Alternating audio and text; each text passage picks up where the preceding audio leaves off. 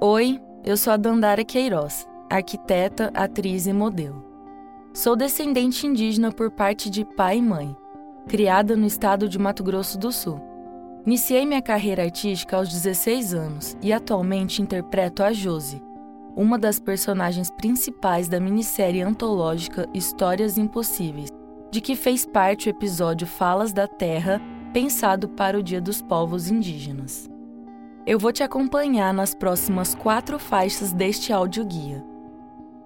Chegamos ao falatório, de Estela do Patrocínio, artista e poeta nascida em 1941, no Rio de Janeiro. Ela faleceu em 1992, na colônia Juliano Moreira, instituição psiquiátrica onde foi involuntariamente internada aos 21 anos.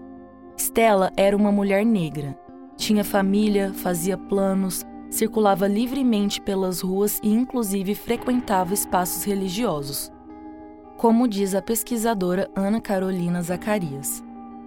A internação compulsória aconteceu num dia em que ela caminhava pela rua com Luiz, que teria se afastado brevemente para buscar comida. Neste ínterim, a Polícia Civil a capturou. Com o diagnóstico de esquizofrenia hebefrênica, evoluindo sob reações psicóticas, Stella foi levada a algumas instituições, onde recebeu os primeiros eletrochoques, até chegar à colônia Juliano Moreira. Esta Bienal conta com uma instalação sonora de Stella do Patrocínio, chamada Falatório.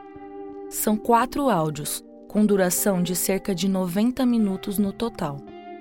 Os registros sonoros foram gravados entre 1986 e 1988 pela artista plástica Carla Guagliardi, então estagiária das oficinas de arte da colônia Juliano Moreira.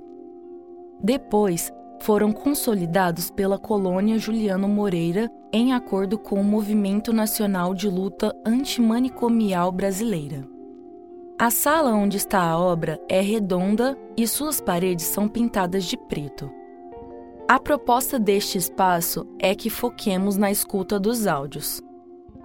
Podemos perceber que as reflexões de Estela do Patrocínio, repletas de densidade poética, denunciam as intersecções entre múltiplas violências institucionalizadas, especialmente o suposto adoecimento psíquico aparece atrelado à condição racial e de gênero que Stella experienciava, reativando a violência da escravidão, do racismo e do colonialismo.